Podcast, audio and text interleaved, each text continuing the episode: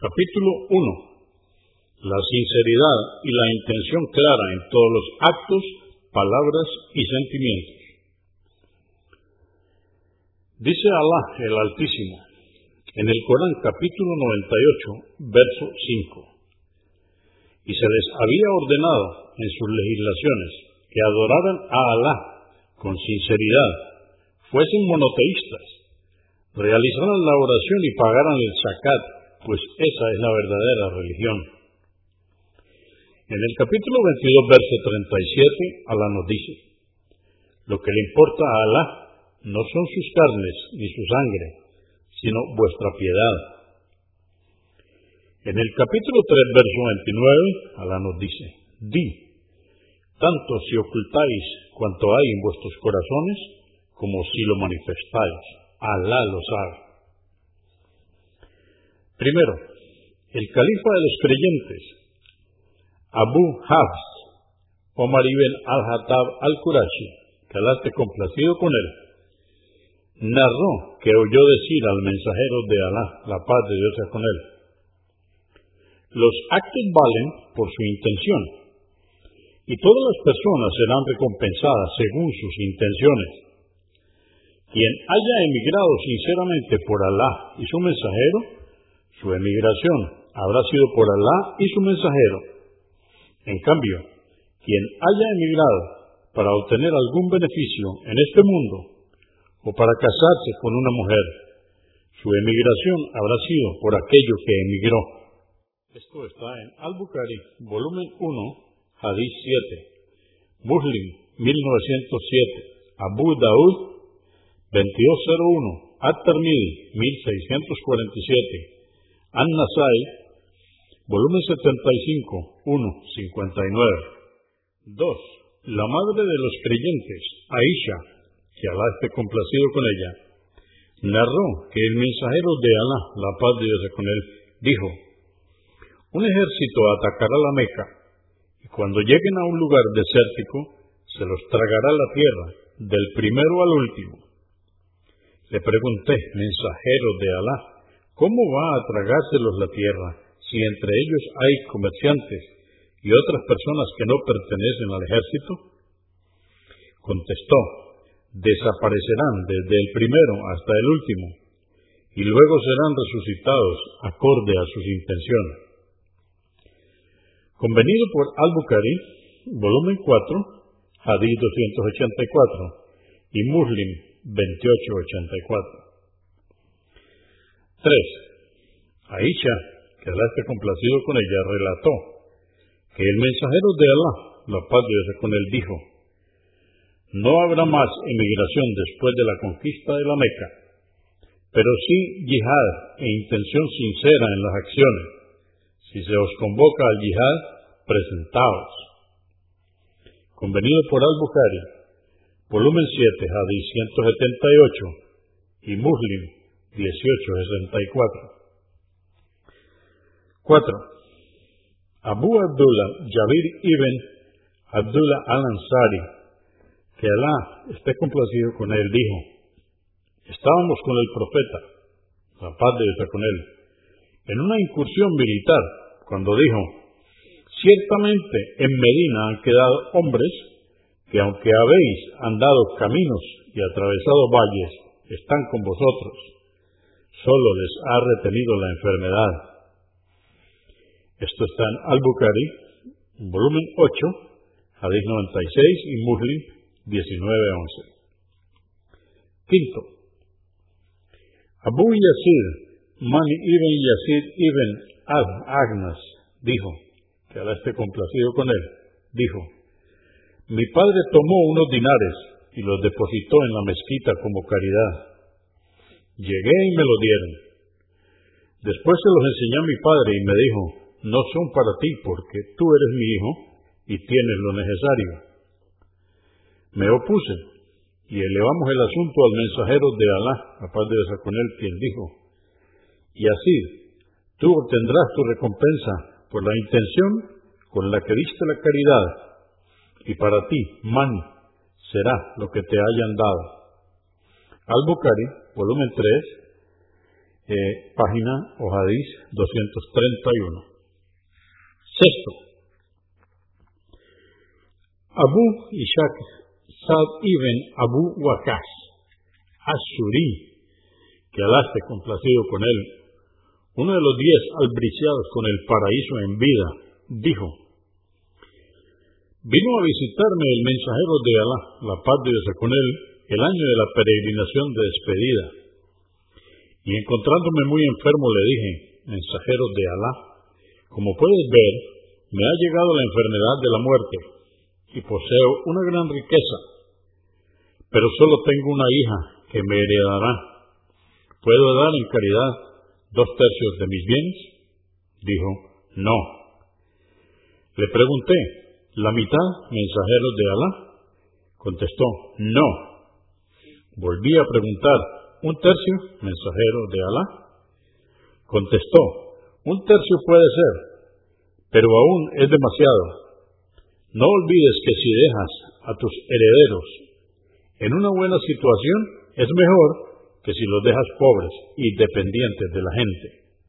Cualquier obra que hagas buscando la complacencia de Alá, obtendrás su recompensa, incluso por el alimento que pongas en la boca de tu mujer.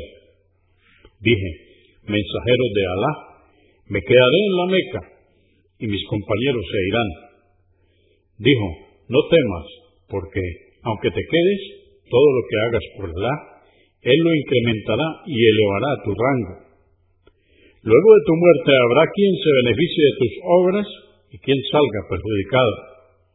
Alá auxilia a mis compañeros en su emigración y no los haga retroceder. Pobre Sad ibn Aulá se entristeció el mensajero de Alá, a paz de Dios con él, por él, porque murió en la Meca y no pudo emigrar con sus compañeros. Convenido por Al-Bukhari, eh, volumen 3, número 132, y Muslim, 1628. 7. Narró Abu Huraira, Abdad Abdurrahman ibn Sahya, que Alá esté complacido con él, que el mensajero de Alá, la paz de Dios con él, dijo, Alá no mira ni vuestro cuerpo ni vuestra imagen, sino que mira vuestros corazones. Esto es Muslim 2564. 8. Narró Abu Musa Abdullah al-Ashari, que Alá complacido con él.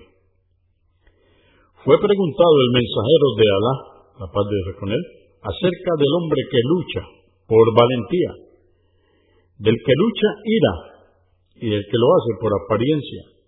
¿Quién de estos lucha por Alá? Dijo, quien lucha para que la palabra de Alá, el Islam, sea la más alta y sublime. Ese es quien lo hace por Alá. Convenido por Al-Bukhari, volumen 1, número 197 y Muslim 1904. 9. Narró Abu Bakr ibn al-Haris at-Sukwafi, que Alá esté complacido con él, que el profeta la paz de Dios con él dijo, si se enfrentan dos musulmanes con sus espadas, tanto el que vence como el que muere van al fuego. Dije, mensajero de Alá, el que mata se entiende, pero ¿por qué el que fue vencido? Dijo, porque su intención también era la de matar a su compañero. Convenido por Al-Bukhari, volumen 1, número 81 y Muslim 2888. 10. Narró Abu Huraira, que Alá esté complacido con él, que el mensajero de Alá, la paz de Dios con él, dijo, la oración que un musulmán realiza en congregación es veintitantos grados superior que el que realiza solo en su trabajo o en su casa. Si uno de vosotros realiza la ablución correctamente, luego va a la mezquita con el único propósito de hacer la oración, por cada paso que da, su rango se eleva un grado y se le borra una falta. Así hasta que entra a la mezquita. Mientras está dentro de ella rezando, los ángeles piden por él, diciendo, Alá, ten misericordia de él y perdónale. Así, mientras no haga nada que perjudique a alguien o anule su ablución. Convenido por Al-Bukhari, volumen 11, número 277 y Muslim 649. 11. Narró Abul Al-Abbas Abdullah ibn Abbas ibn Abdullah Mutalib, que Alá esté complacido con él, que el mensajero de Alá, la paz de Dios con él, relató las siguientes palabras de su Señor, Subhanahu wa ta'ala que sea alabado y bendecido. Alá prescribió la recompensa de las buenas obras y el castigo de las faltas, y luego determinó, quien tenga la intención de realizar una buena acción y luego no la pueda concretar, Alá le registrará la recompensa de una buena obra completa.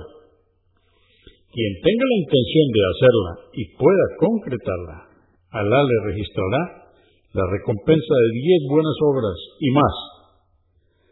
Pero quien tenga la intención de cometer una mala acción y después no la realice, Alá le registrará la recompensa de una buena obra completa.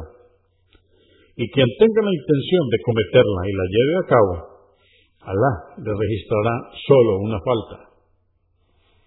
Convenido por Al-Bukhari, 6010 y Muslim 131. 12. Narró Abdurrahman Abdullah ibn Omar ibn al-Hattab, que la esté complacido con él, que oyó decir al mensajero de Alá, la paz de Dios con él. Entre quienes os precedieron hubo tres individuos que una vez se encontraban viajando y llegaron a una cueva. Entonces entraron en ella y pasaron la noche. De repente se desprendió una roca de la montaña y clausuró la entrada, quedando atrapados. Exclamaron, no nos libraremos de esta roca mientras no invoquemos a Alá con nuestras buenas acciones. Comenzó uno de ellos diciendo, Alá, tenía mis padres ancianos a los que daba de comer antes que nadie pero un día me alejé de ellos tratando de encontrar pastura para el ganado y tardé en volver a casa. Cuando regresé, los encontré durmiendo, así que ordeñé para darles de beber leche y no quise despertarlos ni permitir que nadie bebiera antes que ellos. Permanecí con el cuenco en la mano esperando a que despertaran hasta que me sorprendió el amanecer y mis niños continuaban llorando de hambre a mis pies. Finalmente se despertaron y les di de beber su leche. Alá, si esto lo hice tratando de complacerte, libéranos de esta roca. En ese momento la roca se desplazó solo un poco, sin que pudieran salir aún. A continuación dijo otro, Alá tenía una prima a la que amaba más que a nadie, más que lo que cualquier hombre puede amar a una mujer Cierta vez intenté seducirla, pero se negó y se alejó de mí. Luego llegó un año de fuerte sequía y se presentó ante mí. Entonces le di 120 dinares a fin de que accediera a mi complacencia, de mi deseo sexual. Y ella accedió en principio a mi pretensión. Cuando me hube sentado entre sus piernas y estando a punto de consumar el hecho, ella dijo, teme a Alá y no lo hagas si no es con legítimo derecho que otorga el matrimonio. Así que me retiré, dejándole el oro que le había entregado, a pesar de ser la persona que más amaba y deseaba. Alá, si esto lo hice para complacerte, sácanos de aquí. La roca se desplazó otro poco, pero aún así tampoco podían abandonar la cueva. Entonces dijo el tercero, Alá, contraté unos trabajadores y a todos les di su salario, pero uno de ellos se marchó antes de cobrar.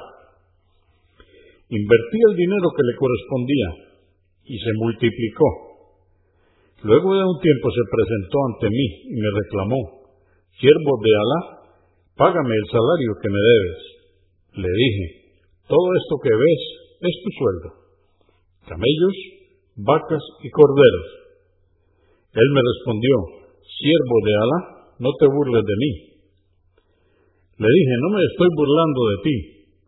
Finalmente tomó todo y lo llevó sin dejar nada. Alá, si hice esto tratando de complacerte, libéranos de aquí. En ese instante la roca se desplazó de tal manera que pudieron salir y todos se marcharon. Convenido por Al-Bukhari, volumen 4, número 340 y Muslim 2743. Capítulo 2. El arrepentimiento. Dicen los sabios, es obligatorio arrepentirse de todo pecado. Cuando la falta ocurre entre el siervo y su señor, sin que intervenga nadie más, el arrepentimiento tiene tres condiciones. Primero, abandonar la mala acción completamente. Segundo, entristecerse y sentir remordimiento por haberla realizado. Y tercero, tener el firme propósito de no volver a caer en ella.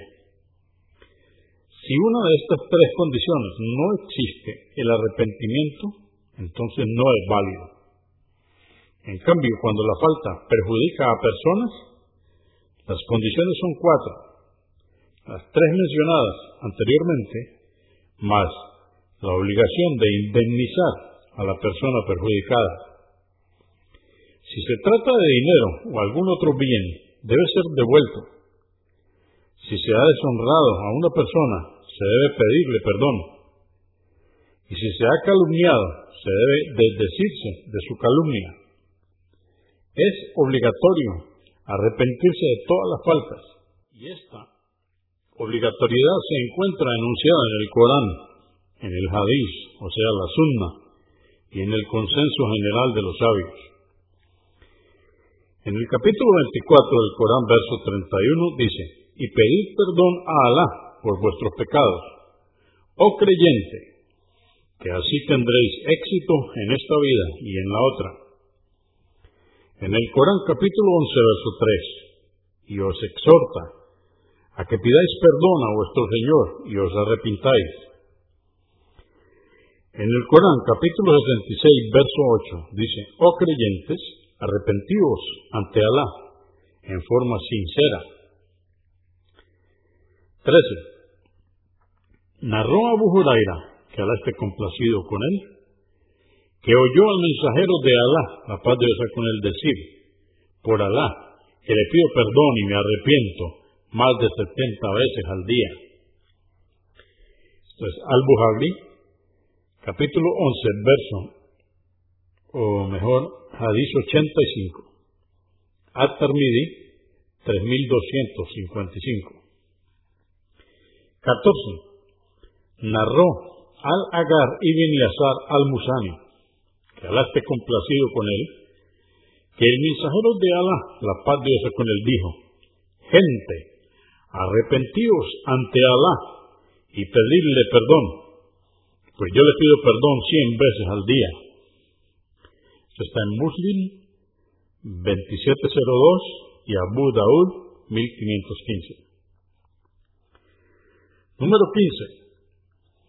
Abu Hamza Anas al-Mali, Ibn Mali, quedaste complacido con él, sirviente del mensajero de Alá, dijo, el profeta, la paz de Dios con él, dijo, Alá se alegra cuando su siervo se arrepiente de sus faltas, más que vosotros, cuando encontráis a vuestro camello después de haberlo perdido en el desierto.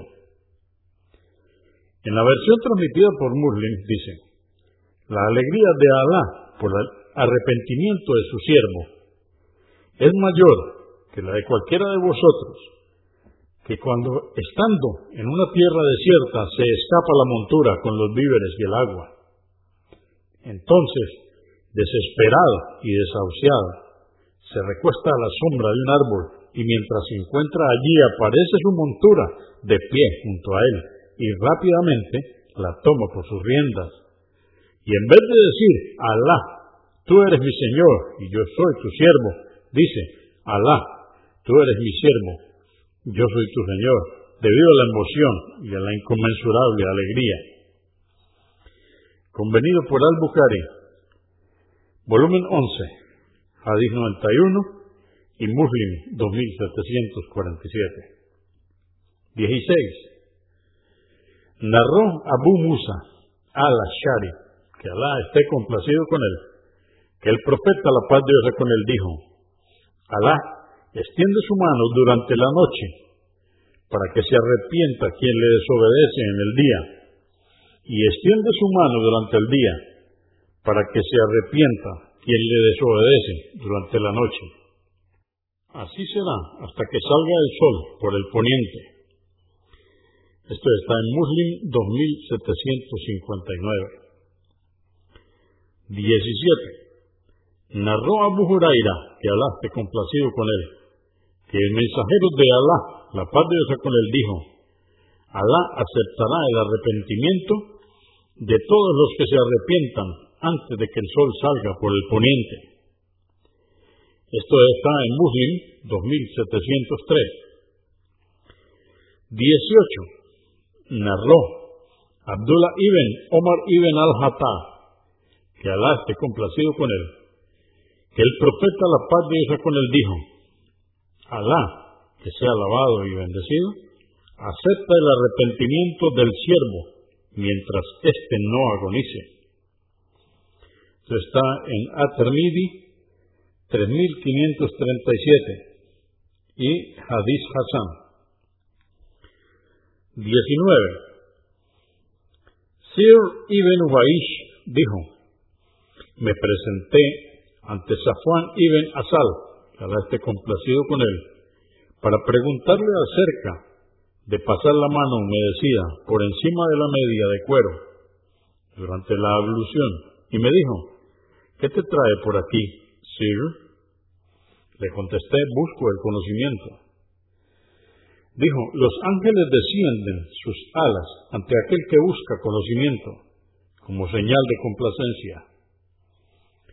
Le dije, tengo una duda acerca de pasar la mano humedecida por encima de la media de cuero, luego de anular la ablución. Y como tú has sido uno de los compañeros del profeta, paz de Dios con él, he venido a consultarte si le oíste mencionar algo sobre el tema. Dijo, sí, solía permitirnos durante tres días y tres noches, mientras estábamos de viaje, hacer la ablución pasando la mano humedecida por encima del juz. Cuando anulábamos la ablución por haber orinado, defecado y dormido, pero no cuando no encontrábamos en estado de impureza mayor. Luego le dije, ¿le oíste mencionar algo sobre el amor? Dijo, sí.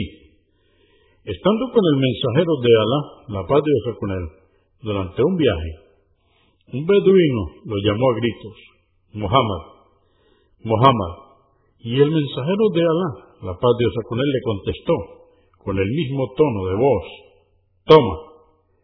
Entonces recriminé al beduino diciéndole, baja tu voz, ¿no ves que estás delante del profeta, la paz de Dios con él? y se nos ha prohibido hablarle así, dijo el beduino, no bajaré la voz. ¿Qué pasará con aquel hombre que ama pertenecer a un pueblo, pero no alcanza a obrar como ellos? El profeta, la paz de Dios con respondió, el hombre estará en el día del juicio junto a quien haya amado. Luego siguió hablándonos de una puerta en el poniente cuya longitud es tan grande que un jinete tardaría en recorrerla 40 o 70 años. Dijo Sufián, uno de los transmisores, Alá la creó el día que creó los cielos y la tierra, y desde entonces se encuentra abierta para el arrepentimiento. Se cerrará recién cuando el sol aparezca por ella. Esto está en At-Tirmidhi 3539. Hadith Hassan Sahih, Ahmad 3529 e Ibn Iván 186. 20. Narró Abu Sa'id al-Yudri, que Alá esté complacido con él, que el mensajero de Alá, la paz de Dios con él, dijo, hubo un hombre que mató a 99 personas y un día preguntó por el más sabio de la tierra. Le indicaron a un monje, fue a verlo y le preguntó que si habiendo matado a 99 personas le sería aceptado su arrepentimiento. Le respondió, no. Entonces lo mató, completando así los cien. Después volvió a preguntar por el más sabio de la tierra y le indicaron otro gran sabio, al que le preguntó que si habiendo matado a cien personas le sería aceptado su arrepentimiento. Le respondió, sí, nada se interpone entre tú y el arrepentimiento. A continuación le dijo, parte hacia una tierra en la que encontrarás a personas que adoran a Alá, que sea alabado y bendecido. Adórale junto a ellos y no regreses a tu tierra, porque es maligna.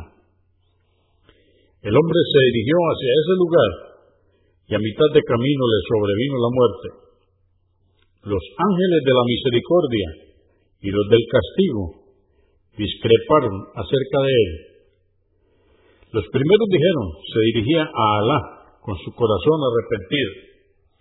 Dijeron los segundos, nunca hizo una obra de bien.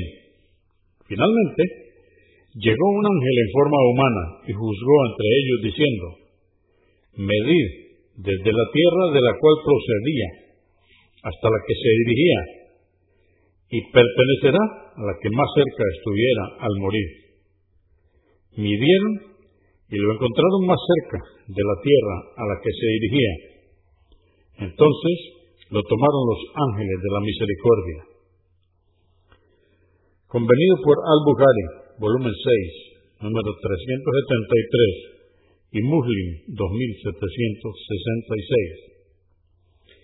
En otra versión registrada en el Sahih al-Bukhari, dice, y al encontrarse un palmo más cerca de la ciudad piadosa, lo incluyeron entre su gente. 21. Abdullah ibn Kab ibn Malik, jefe de su pueblo, dijo, escuché a Kab ibn Malik, que ahora esté complacido con él, decir cuando no acompañó al mensajero de Alá, la paz de Dios con él, en la batalla de Tabuk. No deje de acompañar al mensajero de Alá, la de Dios con él, en ninguna de las campañas que hizo, excepto en la de Tabuk. La batalla de Badr no la presencié, pero no se recriminó a nadie por no combatir en ella. El mensajero de Alá, la paz de Dios con él, y los musulmanes habían salido al encuentro de la caravana de Quraysh, y Alá quiso que se enfrentaran al enemigo sin previo aviso. Sin embargo, estuve presente con el mensajero de Alá, la paz de Dios con él, en la noche de Acaba, cuando le dimos nuestro juramento de fidelidad, y cambiaría ese día por el de Badr, aunque para la gente este último sea el más recordado. En cuanto a la batalla de Tabuk, puedo decir que nunca había estado tan fuerte, y por Alá, que jamás antes había preparado dos monturas como las que preparé para esa batalla. Era costumbre del profeta, la paz de Dios no mencionar la campaña que quería hacer, pero Tabuk fue la excepción debido a su extrema dificultad. En esta batalla el mensajero de Alá, la paz de Dios con él, se preparó para un largo y penoso viaje, y en el que debían soportar un terrible calor. Además se enfrentarían a un sinnúmero de enemigos, y por ello les informó a todos cuán difícil sería para que hicieran los preparativos necesarios y se pertrecharan debidamente. Por otro lado, el momento era propicio para escabullirse al no existir registro de los combatientes en libro alguno, pero eran realmente pocos los hombres que no querían alistarse. La campaña la realizó el mensajero de Alá, la paz de Dios con él, en el momento en que los frutos estaban maduros y cuando la vegetación estaba más frondosa. El mensajero de Alá, la paz de Dios con él, y los musulmanes se prepararon para partir. Yo me levanté temprano para alistarme, pero luego me dije a mí mismo, ¿puedo hacerlo en cualquier momento? Así fue como pasó el tiempo sin que me alistara. Continué con esa idea mientras que todos los demás ya se habían levantado y preparado para la marcha. Partieron con rapidez y ya se habían adelantado hacia la campaña cuando pensé en montar y alcanzarles, y ojalá lo hubiera hecho. Luego no pude hacerlo, porque pensé que si salía al encuentro de los combatientes después de la salida del mensajero de Alá, la paz de Dios con él. Me entristecía saber que no encontraba a otro en mi misma situación y que solo veía que los hipócritas y los inválidos lo habían hecho. No preguntó por mí el mensajero de Alá, la paz de Dios con él, hasta que llegó a Tabuk y estando sentado con la gente preguntó, ¿qué ha sido de Ka'b ibn Malik? Le contestó un hombre de la tribu Bani Salima, mensajero de Alá, le ha retenido su vanidad y engreimiento. Inmediatamente replicó Muad ibn Jabal, que Alá esté complacido con él. Qué mal está lo que has dicho. Profeta, por Alá, que no conocemos de él sino el bien. Al oír esto, el mensajero de Alá, la paz de Dios con él, permaneció en silencio. En ese momento apareció la sombra de un caminante vestido de blanco en la lejanía. Y el profeta, la paz de Dios con él, dijo, Abu Haisamah. Y efectivamente era él, Abu Haisamah, de quien se mofaban los hipócritas, porque dio en caridad solamente un puñado de granos. Continuó acá. Cuando me llegaron noticias de que el mensajero de Alá, la paz de Dios con él, había salido de Tabuk en caravana y se dirigía hacia aquí, me intranquilicé. Empecé a pensar en la mentira que le diría para escapar de su enojo. Inclusive pedí la opinión de algunos familiares sabios para encontrar un argumento válido.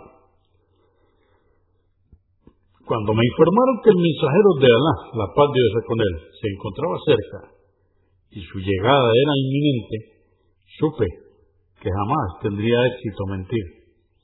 Así que resolví decir la verdad llegó el mensajero de Alá, la paz de Dios con él, a Medina y siempre que llegaba pasaba por la mezquita. Entonces rezó dos rakat en ella y luego se sentó con la gente. Una vez sentado en la mezquita, los que se ausentaron del combate se acercaron a presentar sus excusas y a jurarle al profeta, la paz de Dios con él, que decían la verdad. Fueron ochenta y tantos hombres y él les aceptó sus excusas, pidió perdón por ellos y abandonó sus secretos a Alá. Cuando llegué y me sonrió con una sonrisa airada y dijo, ven, me acerqué hasta sentarme frente a él y me preguntó, ¿qué te ha impedido presentarte? ¿No te habías comprado un camello? Le dije, mensajero de Alá, por Alá, que si hubiera estado frente a cualquier otro hombre de este mundo, me habría excusado con él. Sin embargo, no estoy dispuesto a mentir con argumentos falsos, sino que voy a decirte la verdad, aunque te enojes por ello. Afrontaré las consecuencias deseando que Alá, la paz de Dios con él, acepte mi arrepentimiento. Por Alá, que no hay excusa para mí. Por Alá, que nunca había estado tan fuerte y tan preparado como para esta campaña. El mensajero de Alá, la paz de Dios con él, dijo, ha sido sincero, y veremos qué dictamina Alá sobre ti. Algunos hombres de la tribu de Bani Salma me dijeron por Alá que no conocíamos de ti ninguna falta anterior a esta, y has sido incapaz de excusarte ante el mensajero de Alá la paz de Dios con él, como lo hizo, lo hizo y lo han hecho los demás. Si te hubieses excusado, te habría bastado que el mensajero de Alá, la paz de Dios con él, pidiera perdón por ti. Por Alá, que no cesaron de reprocharme al punto que pensé en volver ante el mensajero de Alá, la paz de Dios con él, y desmentir lo que había dicho. Les pregunté, ¿hay alguien más en mi misma situación? Dijeron sí, hay dos hombres más que dijeron lo mismo que tú. Y el profeta, la paz de Dios con él, le respondió lo mismo que a ti. Pregunté, ¿quiénes son? Dijeron, son Murara ibn Rabi al-Amri y Hilal ibn Umanía al-Wakifi.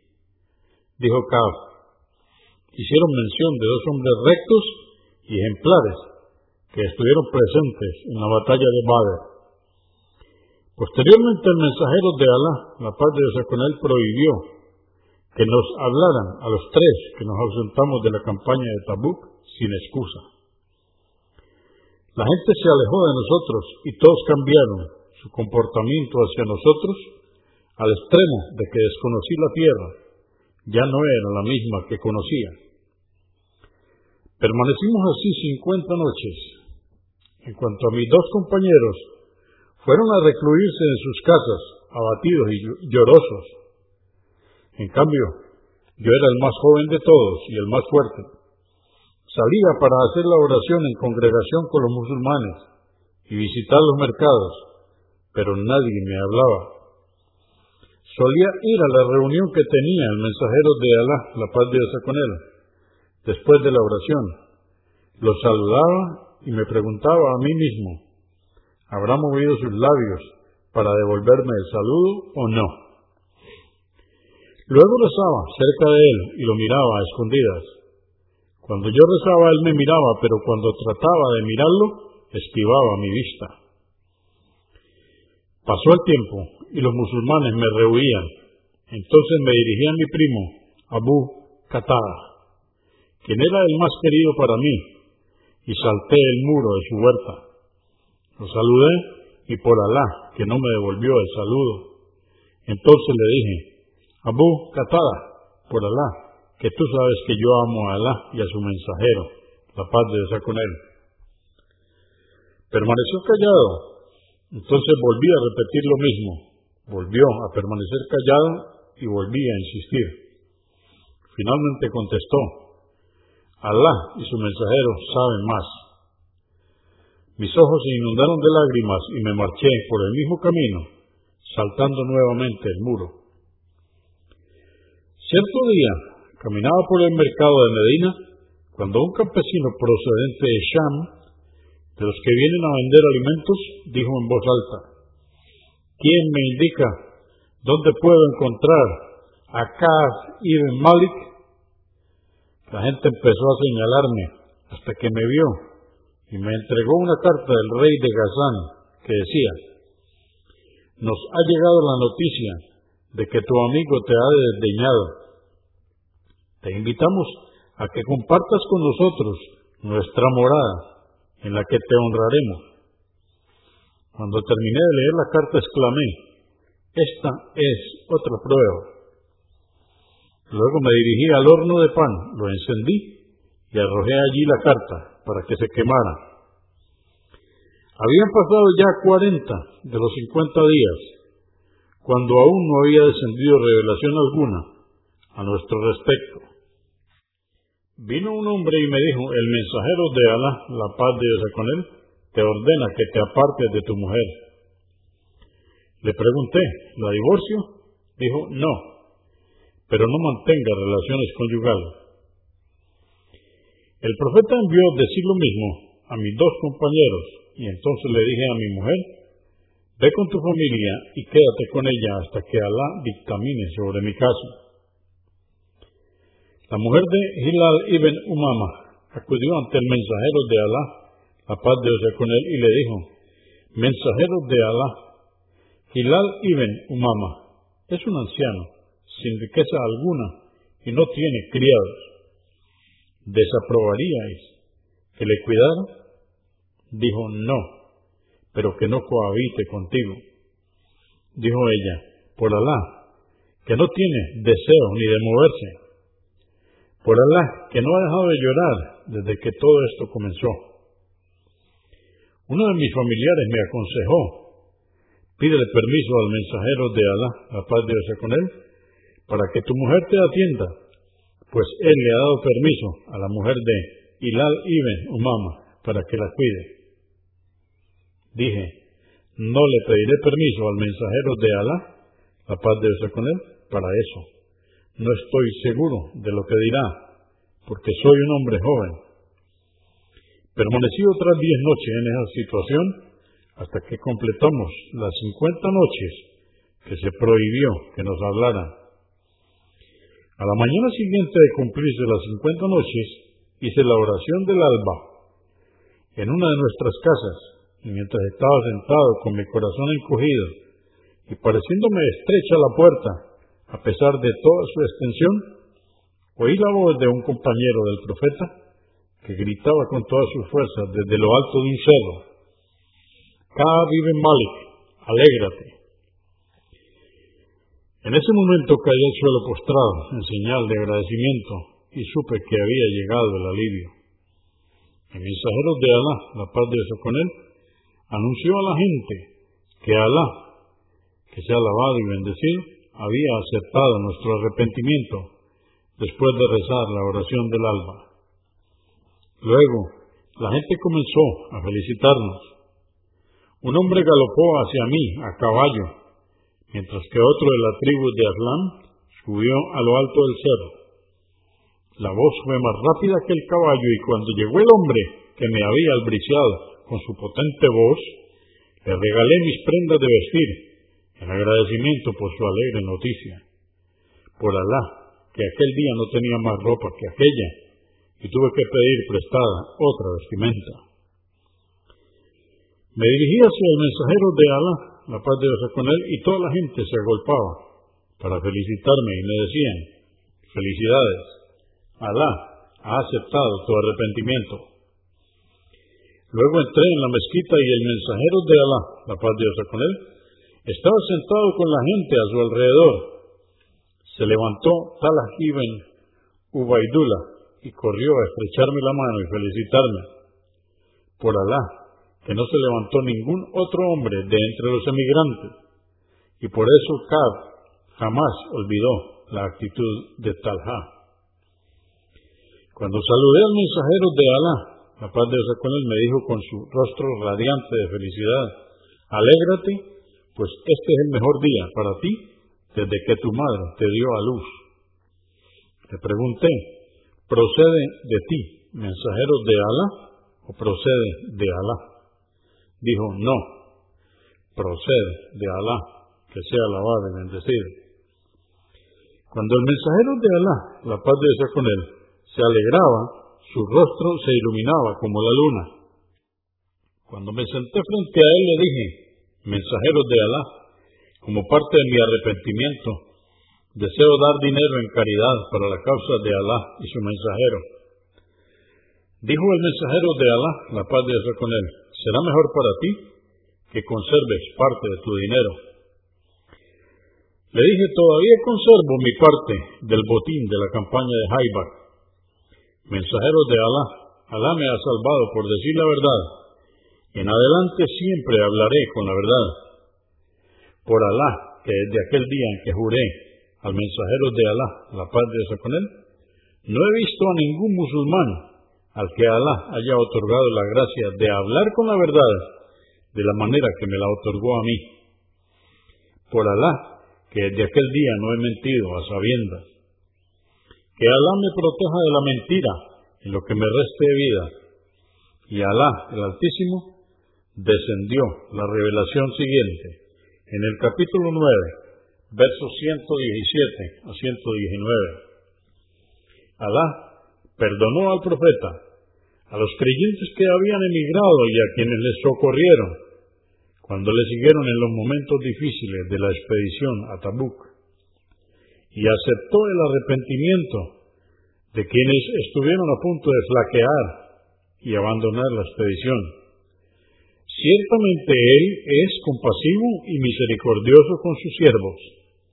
y también aceptó el arrepentimiento de los tres que se negaron a participar de la expedición. A estos les resultó estrecha la tierra, a pesar de su vastedad, por la vergüenza que sentían.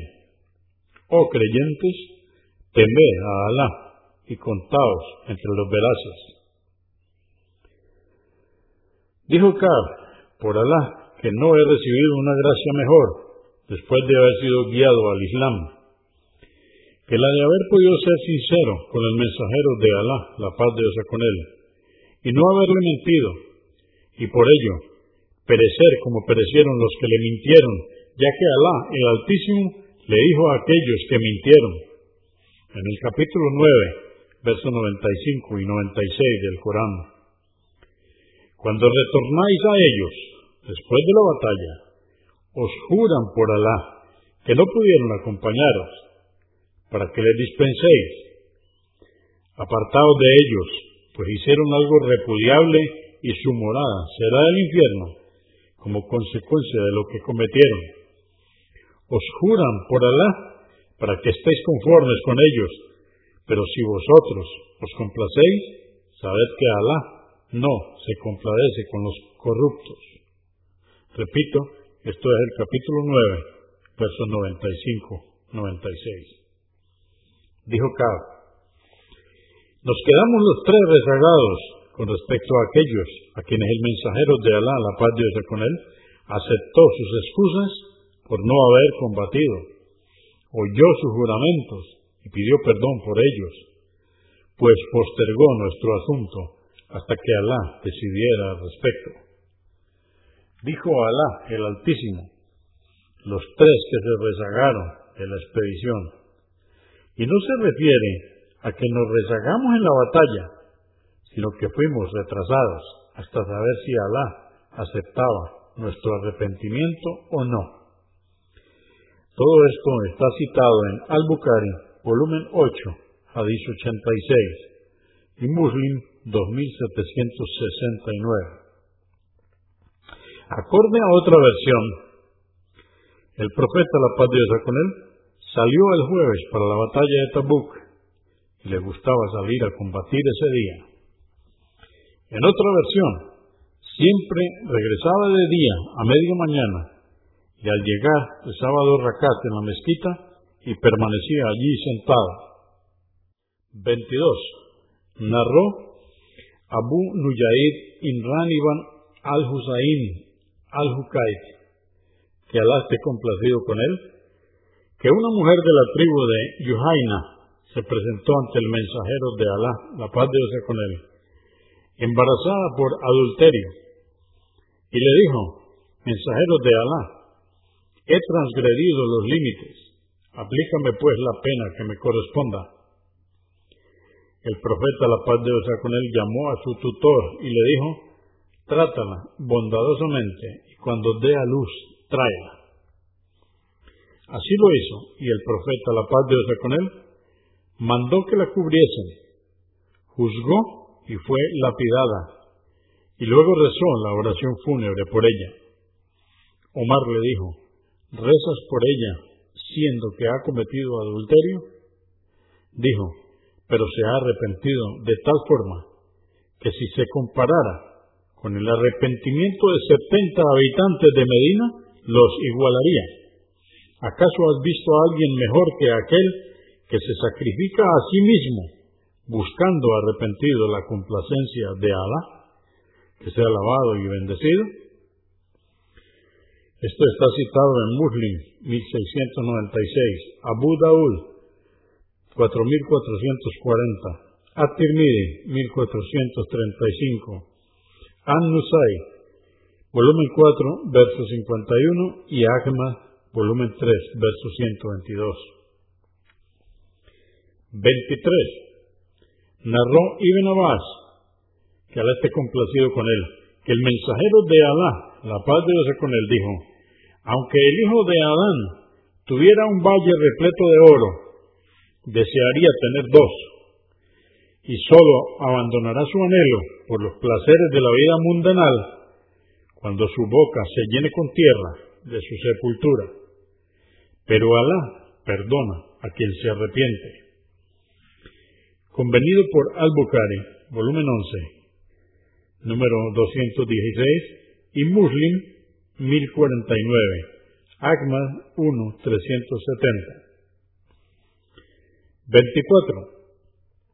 Narró Abu Huraira, que Alá esté complacido con él, que el mensajero de Alá, la paz de esa con él, dijo, Alá, altísimo sea, ríe por la acción de dos hombres en la que uno mata al otro y ambos ingresan al paraíso.